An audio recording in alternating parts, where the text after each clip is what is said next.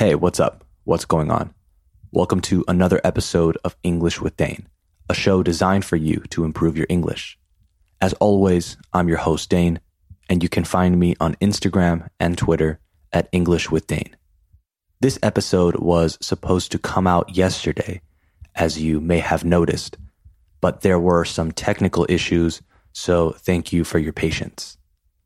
On today's show, I'm going to talk about a few Netflix related things because they have been on my mind over the last few days.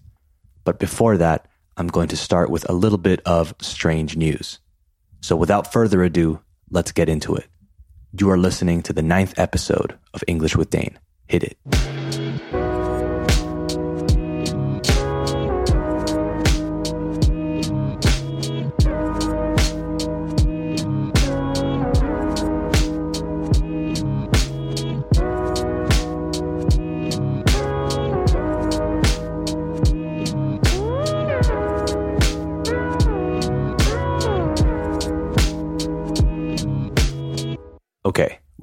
Officially started the show, so let's get into our first segment of the day, our strange news segment, where we talk about weird or odd news stories from around the world. So here it is.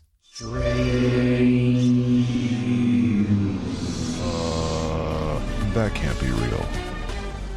The first strange story comes from Kenya, from Nairobi, and I got it from Reuters. They tend to have good stories. This one happened three days ago, so on April 17th. The headline reads Thieves pinch rifles as Kenyan police watch Champions League football. Real quick, in this context, to pinch means to steal. All right? Let's keep reading. It says The temptation to watch UEFA Champions League quarterfinals football on TV featuring both Messi and Ronaldo backfired for some Kenya policemen when thieves raided their unmanned post and made off with weaponry.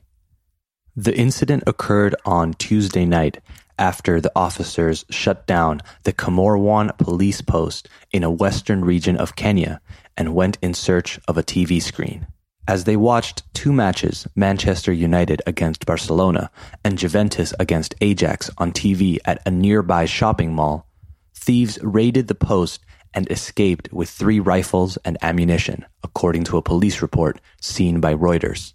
It was not immediately known whether the absent without leave officers were disciplined. And as a final note, it says European football, particularly the English Premier League, is highly popular in Kenya and across the African continent. So let's recap because there was some tricky vocabulary in there. So police officers left their post in order to go watch the Champions League matches that were going on, that were happening. They weren't authorized to leave, but they did so anyway. While they were away from their post watching the matches, three rifles were stolen by thieves, along with some ammunition. So, bullets. Quick vocabulary recap. In the first paragraph, it says that their temptation backfired when something backfires, it goes wrong, right? It doesn't go according to plan. Then we have three tricky words in one sentence. It says, thieves raided their unmanned post and made off with weaponry. A raid is a fast surprise attack on an enemy. So to raid means to quickly rob or attack, okay, with an element of surprise. The next one is unmanned. If the post was unmanned, it means there was nobody there. And finally, it says that the thieves made off with weaponry. To make off with something means to take something and get away. So they made off with the weaponry. Oh, and one more. It said, it was not immediately known whether the absent without leave officers were disciplined. Absent without leave. Basically, that means that they were unauthorized to leave their post. They were absent, but without a leave. Usually, to leave is used as a verb, right? To leave. I have to leave at four o'clock. But in this case, leave is used as a noun. To be given a leave means to be given permission to leave, to be excused. So the officers were absent without leave. Terrible decision by the officers, but I guess that's the power of football. Okay, let's move on to another one. This one is from Australia, and it happened on the 14th of April, so six days ago. The headline reads Man nabbed with exotic fish in a bag around neck at Australia airport. Nabbed means caught, all right? Apprehended. So he was caught with exotic fish in a bag around his neck at the airport. Let's keep reading. Vietnamese man was arrested at Australia's Adelaide airport after he allegedly tried to smuggle into the country an exotic live fish in a plastic bag around his neck. The 34 year old man who arrived off a flight from Malaysia produced the plastic bag containing the fish during a frisk search, Australian Border Force said in a statement on Sunday. According to Australian law, the maximum penalty for wildlife trade offenses is 10 years imprisonment with a fine of up to $210,000, Australian dollars, that is, which is around 150,000 US dollars. But that's for individuals. For corporations, it can be up to $1 million. The fish, which was assessed for biosecurity risk, was found to be a red Asian arowana, an endangered species native to Southeast Asia and also considered auspicious in Chinese and other Asian cultures. Auspicious means conducive to success, all right? Favorable. Let's continue. It is illegal to own an Asian arowana in Australia unless legally imported, while trade in the fish is strictly controlled under the Convention on International Trade in Endangered Species of Wild Fauna and Flora. The Australian Border Force said that the fish had to be humanely euthanized since exotic species imported illegally could become pests and introduce new diseases. The Vietnamese man was arrested and will appear in court on May 15th. Poor fish. It had nothing to do with the situation, but was euthanized. Oh well. So again, quick vocabulary check. We already discussed the verb to nab, right? To catch. But let's look at the verb to smuggle, which means to move goods illegally in or out of a country. It's usually used in the context of smuggling drugs. However, in this case, the Vietnamese man was smuggling an endangered species of fish. There was another word, another verb, to frisk, which means to search someone for weapons or drugs, usually with your hands. So basically what they do before you get on an airplane, right? Before you board a plane. So the maximum penalty for this offense, as we read, is 10 years in prison and 150,000 US dollars.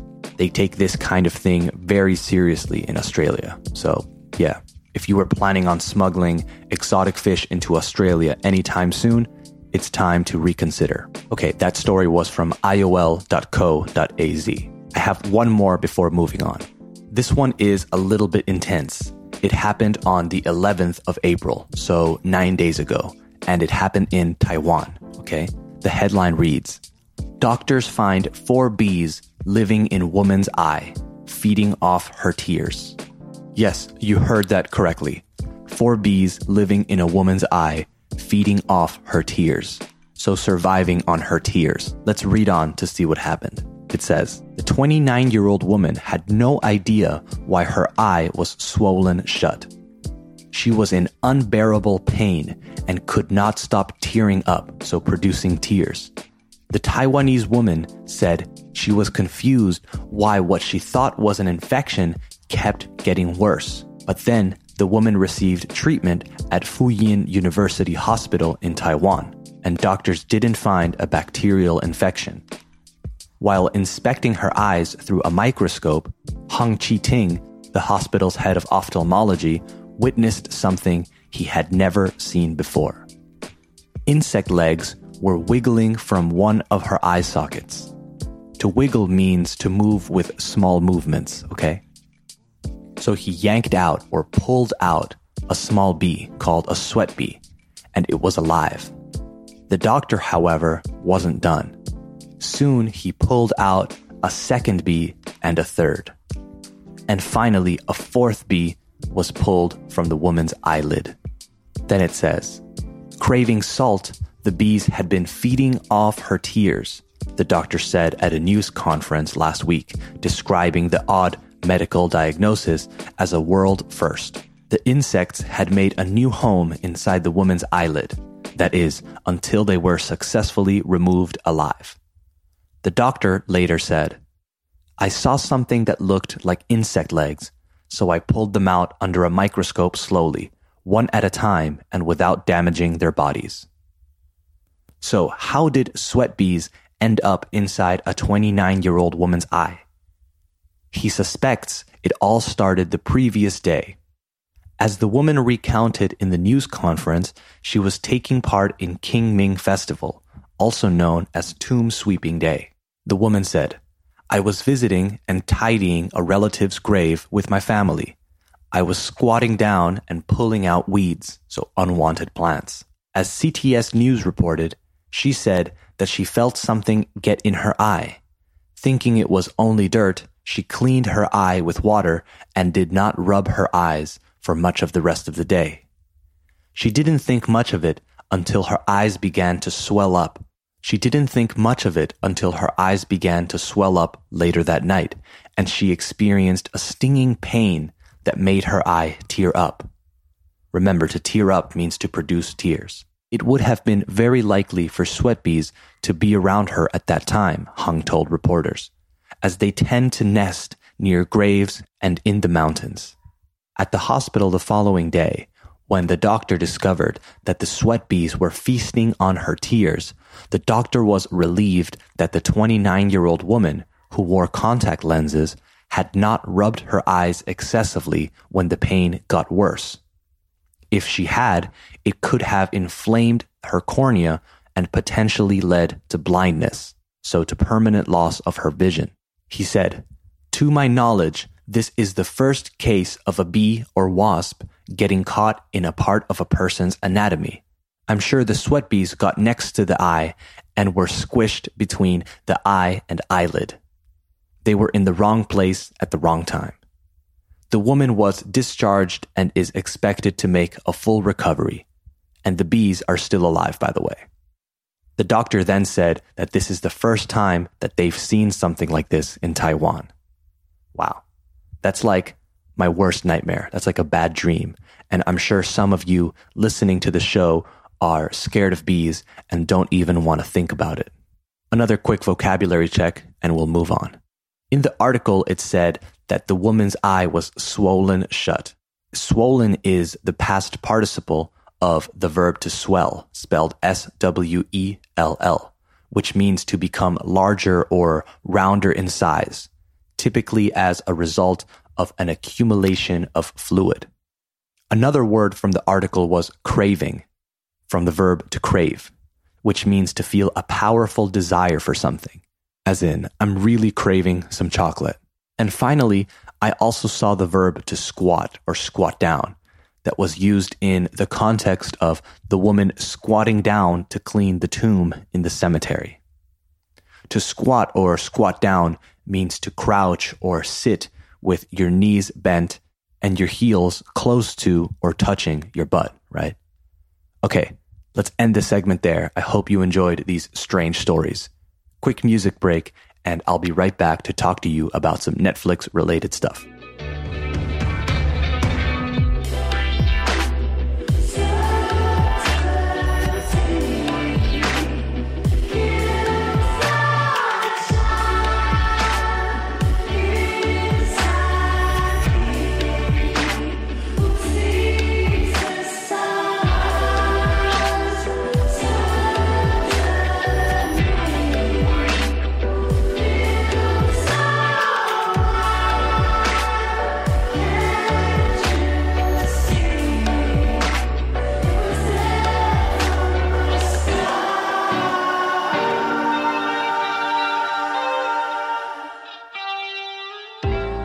Okay, so I wanted to talk a little bit about a recent experience I had on Netflix. Well, two experiences really. Similar experiences in a way, but extremely different too. So, like millions of people around the world, I'm a Netflix fan. I love getting home after a long day, grabbing some food, and sitting down to watch some shows, maybe a movie. Although, I must say, the movie selection on Netflix is terrible. If you want movies, I think you are better off with HBO or Amazon Prime or something else. To be better off, by the way, means to be in a more desirable situation, right? A better situation. So if you want a good movie selection, you are better off with HBO or Amazon Prime. However, Netflix does have some excellent shows or series. You can say both. It has Stranger Things, House of Cards, Big Mouth, Black Mirror, Queer Eye for the Straight Guy, which I watch. I'm not afraid to admit it. But one that I wanted to talk about, the experience that I wanted to talk about, has to do with one of those, with Black Mirror. If you're unfamiliar with Black Mirror, if you don't know it, it's a show that examines modern society, particularly with regard to the unanticipated consequences of new technologies, right? It's a dark show and often makes you feel uncomfortable, but I love it. I love it because although it's dark and a little bit crazy, it feels very possible. It feels like we could be living in those times really soon. It doesn't seem like something very distant, alright? I highly recommend it. However, sin embargo, what I wanted to talk about isn't an episode of Black Mirror. It's the movie they recently released a movie with a very interesting spin, an interesting twist, so a different element. In this movie, you are in charge of making decisions. It is a choose your own adventure movie. If you're around my age, you might remember those Goosebumps books, where you would read a page and at the bottom it would say, if you want to do this, go to page this and keep reading. But if you want to do that, go to this page and keep reading. So you could choose the path, right? The way, the direction in which the story developed. So this Black Mirror movie is just like that, but much cooler. With your remote control, you make decisions. At first, they're simple decisions, such as which cereal the main character eats for breakfast. However, later on, they become much more complicated, more complex, and a lot more intense. By the way, I didn't mention it, but the movie is called Bandersnatch, and it's named after a book. I'm not sure if the book is real, but it appears in the movie. The reason that I'm bringing this up, the reason that I'm mentioning this movie, is because I thought it was incredible. Not only in terms of how it was made, but in terms of content. It's outstanding. I can't say enough about it. I think you need to experience it on your own. So I mentioned that I had two experiences, two similar but very different experiences. So I watched Bandersnatch, the Black Mirror movie, and I loved it. But then a few days ago, I go on Netflix and I see that there's another choose your own adventure thing. This time it's a show, a survival show with Bear Grylls. If you're unfamiliar with Bear Grylls, he's like an ex Navy SEAL or ex Marine or something. And he shows you, and he shows you how to survive if you are ever in a desert or jungle or mountain by yourself, right? It's a survival show. He eats insects, he builds shelter, and he finds himself in general in difficult situations. And now he has a show in which you can decide what he does and I couldn't watch more than five or 10 minutes of it. I thought it was terrible. And I thought it was terrible for a few different reasons. The first reason is unlike Bandersnatch, which is a fictional story in which you can do whatever you want, the Bear Grylls show is limited to reality. So the decisions were like, should I walk by the river or through the jungle? Should I walk on this log or should I swing on this vine? A vine is what Tarzan swings from, okay? Una liana in Spanish. And you knew that the options were safe because they were created because they created these situations on purpose, right? To show you how Bear Grylls does them. it was really not exciting. And then to make the situation worse, there is this invented story about how he's going through the jungle to save a doctor who is delivering medicine, but she went missing. Nobody can find her. And now we have to find her. So it's this invented story along with these stupid choices. I don't know. I thought it was ridiculous. I was watching it and I almost felt insulted. Insulted that they thought that the average viewer or spectator would enjoy it. Also, it's like for kids, but then it's not for kids. I don't know. I've watched Bear Grylls before and I like his show, right? It was a good show just as it was. I think they thought that just with the novelty of making it a choose your own adventure thing, we would think it was incredible. And then they realized that it wasn't enough because it wasn't exciting. And they added the part about saving a doctor that was lost in the jungle. Just no. I give it a 3 out of 10. I was not impressed. But if you get a chance to watch Bandersnatch, the Black Mirror movie, I highly recommend that you do. Okay, let's end it there. That's it for today's show. Tune in on Wednesday for episode 10 of English with Dane. And in the meantime, don't forget to subscribe on Apple Podcasts, Spotify, iVoox, Stitcher, etc.